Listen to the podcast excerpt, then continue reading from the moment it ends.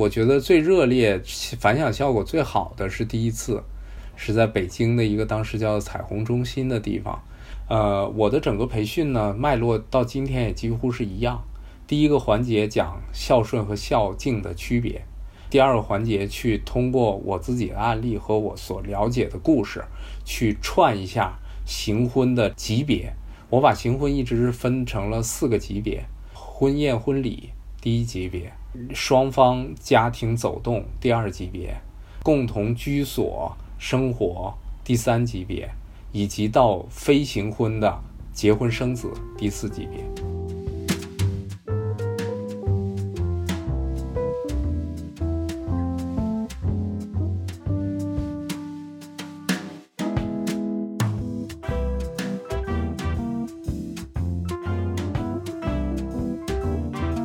大家好，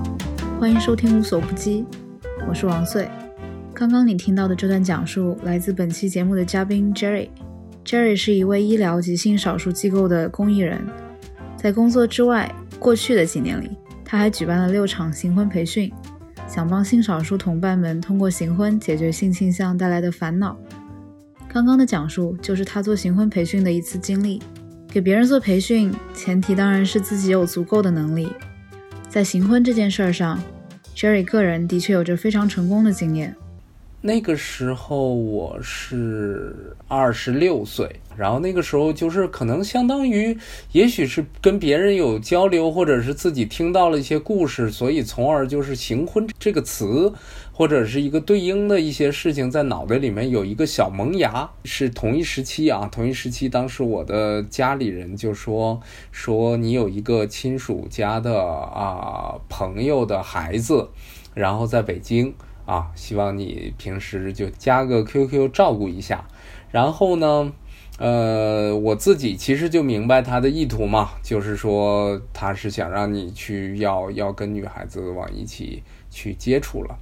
然后在这种状况的时候呢，我就开始思考我自己的事情，我是只见了一个人，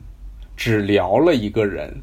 就是恨不得比找男伴都简单的一件事儿。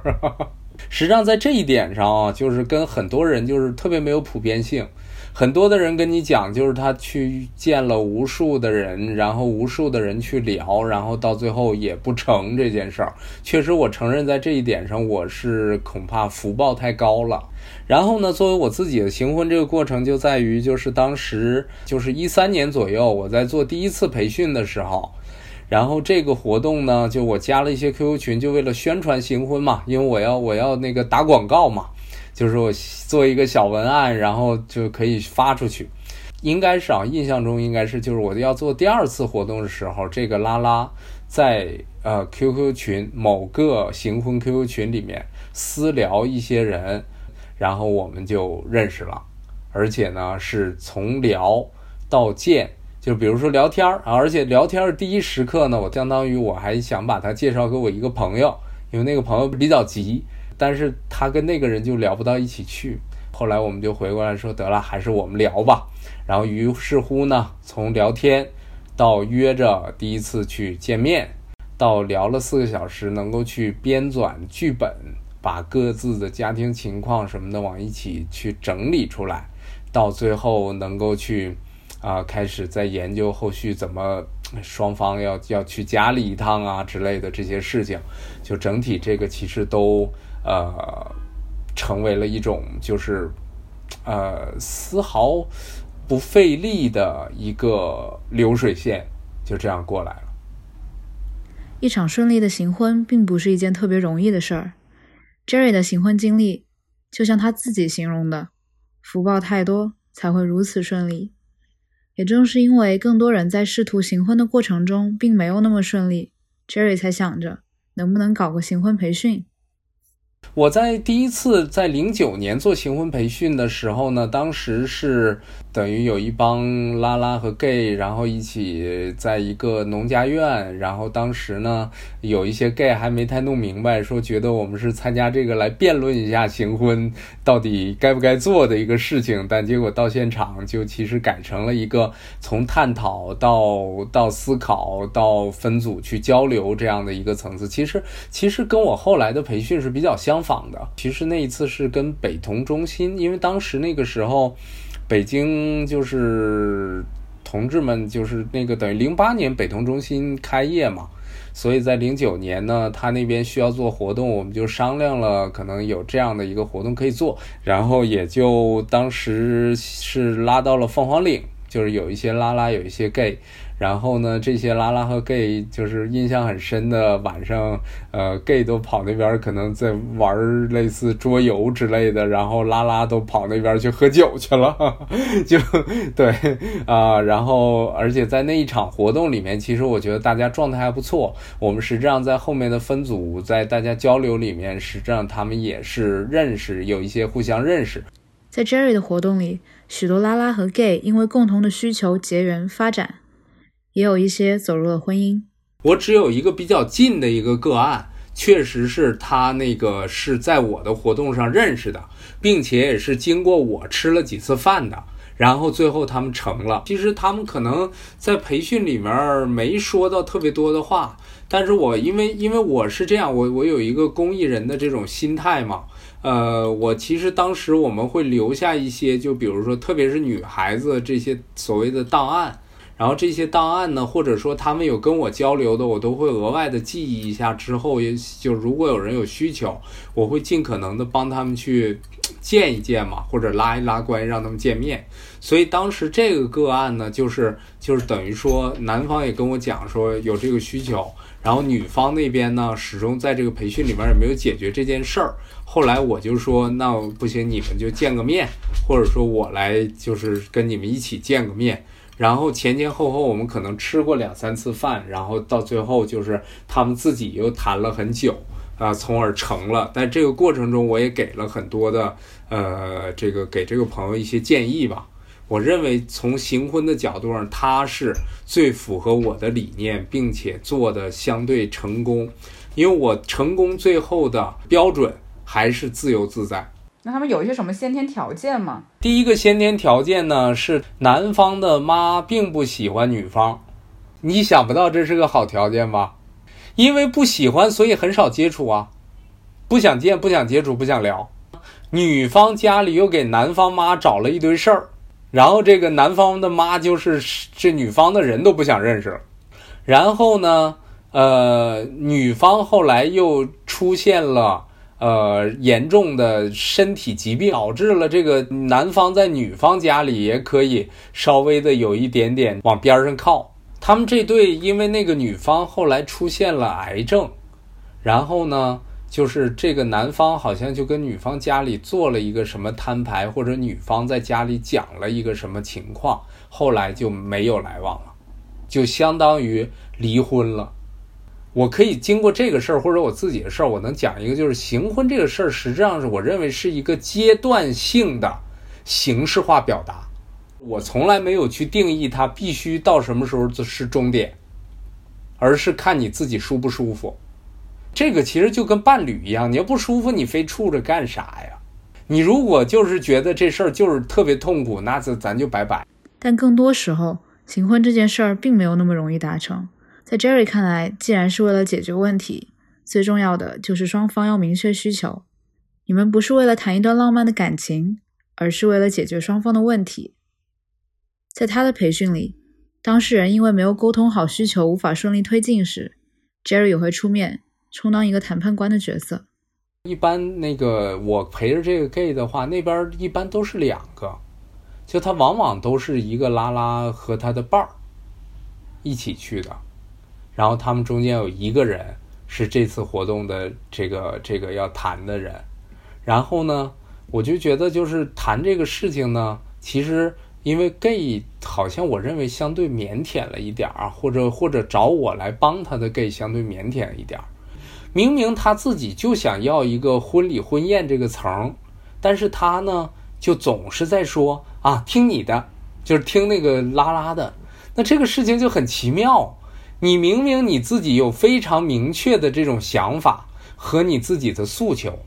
当你一听对方的，你这个事情就变了。所以在我当时陪这个 gay 去谈的时候，就是那我就选，我就用了一个非常简单的东西，就是我把他的底线给他讲出来，我把他的诉求给他说出来，并且我去问对方的诉求是什么。所以我我一定认为，就是行婚里面是非常明确的，得知道自己要什么和不要什么的，都要讲得非常明白，因为这就是个形式。形式的事儿一定要斩钉截铁的，不让对方钻到任何空子。始终认为行婚不是一个很亲近关系的事儿。在我的比喻是什么呢？就是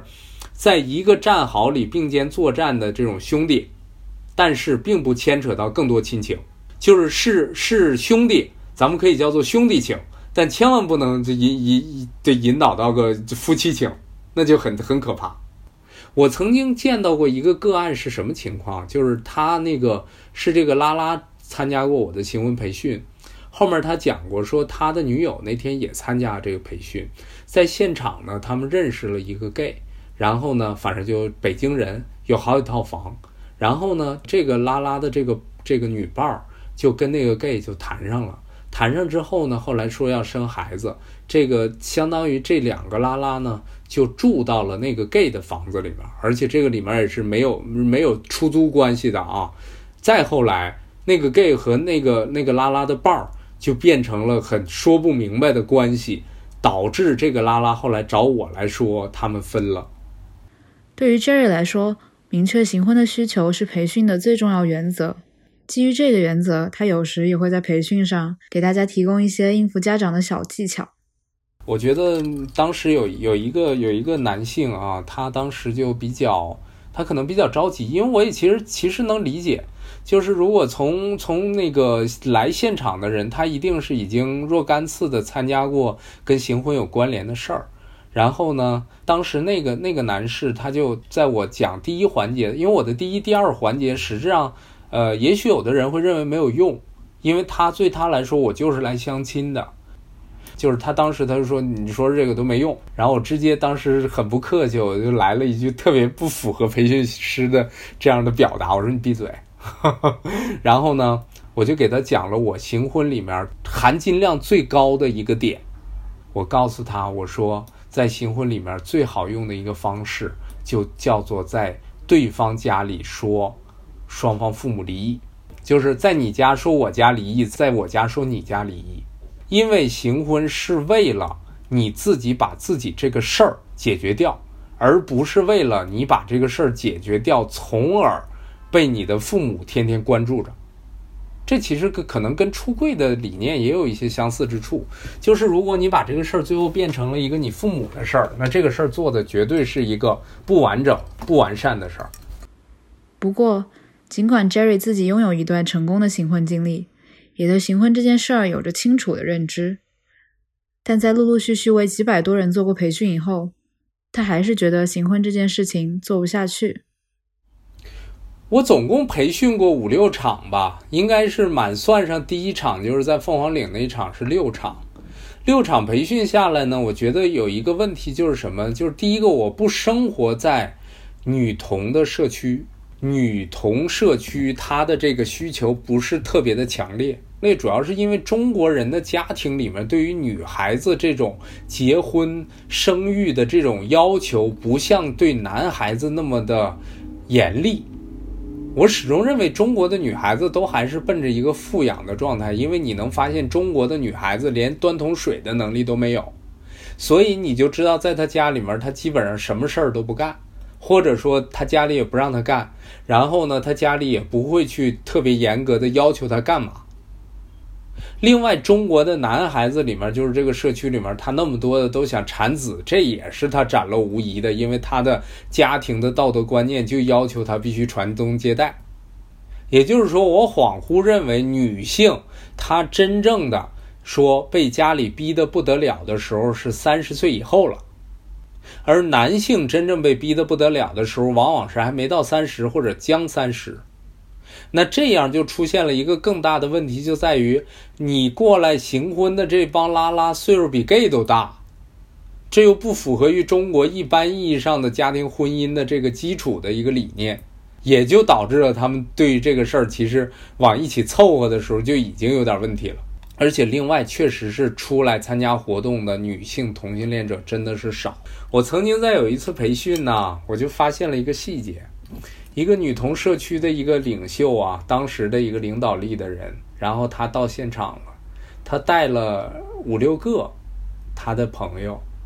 我其实很高兴啊，因为你知道女孩子是很很紧缺的，但是我就发现啊，这个事儿其实不止这一次，前面也有一次，也有一个这样的人也带了五六个，他这五六个女孩子其实都不是真正的来参加这活动的。也就介于这一点，我就能理解，就是那些个去做那个行婚聚餐的，比如说一一顿餐，男性收二百，女性不收钱那种的，就这就跟托没区别。行婚这个事儿呢，它其实就是如果我从公益人的角度上去讲这个事儿，它是有悖于市场经济的。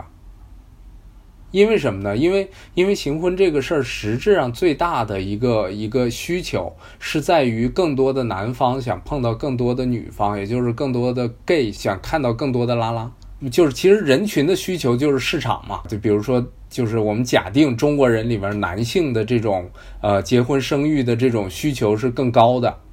那么那么你就可以认为，就是结婚生育这个角度上，在行婚这个事儿上，它的。商业价值是在于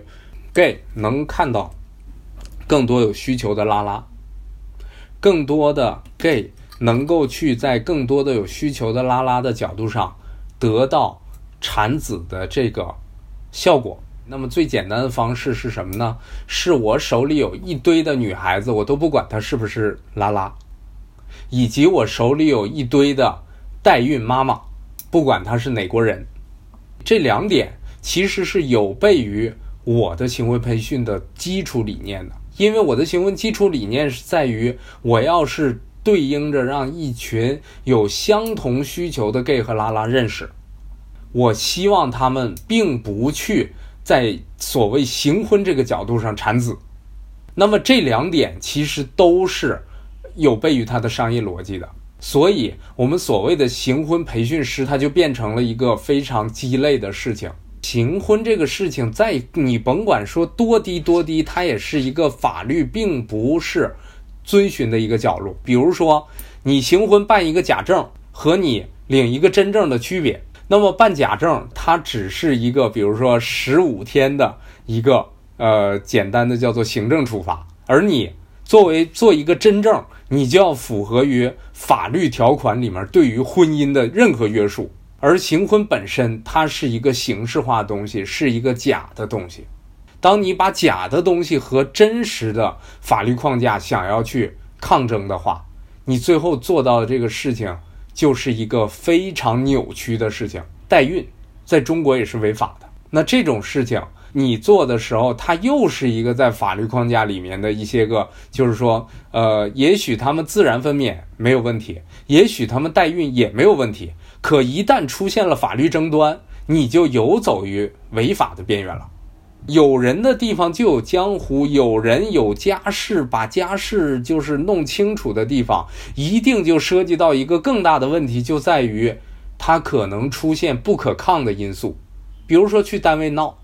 你谁也保证不了你介绍的那个拉拉，介绍的那个 gay 不是个我们所谓意义上的坏人。那么到那个时候，你作为第三方的中介方，你虽然说他告不了你，可是你很痛苦啊。除了这些困难以外，行婚这件事儿还伴随着一些道德争议。在很多人的心里，出柜才是唯一正确的选择。道德是这样啊，呃，如果我们说说谎是一个道德问题的话，我呢是这么思考的。我父亲在一个他的中年时期，他的心脏经常出现早搏的状态，然后他父母问他的时候，他从来都说很好。那他是不是在撒谎？我觉得是。那么如果行婚这件事儿，或者叫做同性恋这件事儿，是我自己的事儿，我能够用我的方式把它解决了，我既不伤害家里人，又不伤害女方，又不伤害我自己，那么这件事儿，撒谎就撒谎呗。有些人就叫做就是政治正确嘛，我非得告诉你，你同性恋就得出柜，你这才叫政治正确。我有一个个案，就是那个春节前跟我聚餐，我就跟他讲我新婚几年了，特别好。然后他说啊，我不能新婚，我坚决不能，我怎么能做那事儿呢？春节完了之后就告诉我说我能不能新婚呢？春节时候跟他妈出柜了，他妈要跳楼。你说他的道德到底是什么？行婚后出柜是我非常支持的一种方式，因为行婚它相当于你给你的家人一个交代，你给你的家人一个你未来出柜的说辞，就是我经历了这一遭，我告诉你这个事儿我做不到，那么我们再坐下来谈一谈，我是不是可以走别的路？我们各自给对方一个空间了。不做行婚培训了以后，Jerry 觉得轻松了很多。就是做了很多年的事情，我发现改变人特别难嘛。我我自己也是一直这么认为，甭管是在哪个角度。比如说，比如说我我我这么多年我去我去做艾滋，然后那其实我认识的人该感染的也感染了，那他认识我也没有用啊，或者我讲了更多也没有用啊。所以实质上，那我就可以。我就可以讲一个最简单的事儿，就是别想教育人，对不对？你谁你也你也教育不了，你甚至想影响影响都很不容易。那与其这样的话，我乐不得我就歇着呗。我又并不是那么努力的想要把这事儿做成一个事业。我确实很很斩钉截铁的说，很多人对于行婚的理念是极其有问题的。他们更多的人把行婚没有理解到它字面这个最简单的这层意义上都没有，这就是个形式，千万不要拿它去撞真正的事儿。它也不是骗婚，千万不要拿你那个网上骗婚的事儿叫做行婚，这是我看着就恶心的事儿。你自己都不懂这个东西，你为什么要把它装到一起去啊？然后就有那么一帮人说啊，行婚的人我也不愿意接触，这种人都坏人。那什么呀，都啥都不懂。另外，我始终认为啊，呃，行婚是一个过场，是一个形式，形式和过场绝不要占有你生活中过高的比重。也就是说，如果生活是一百份儿，它占的别超过一份儿才好。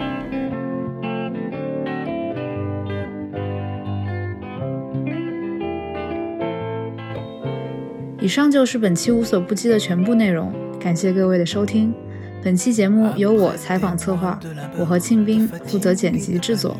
我负责文稿整理，哲宇负责排版设计。你可以在小宇宙 APP、喜马拉雅 FM、网易云音乐、苹果播客等其他播客客户端搜索订阅收听我们的节目，也可以搜索微信“无所不击小助手”的全拼，加入听众群与我们互动。我们下期节目再见。m'avait bouffi d'orgueil infantile.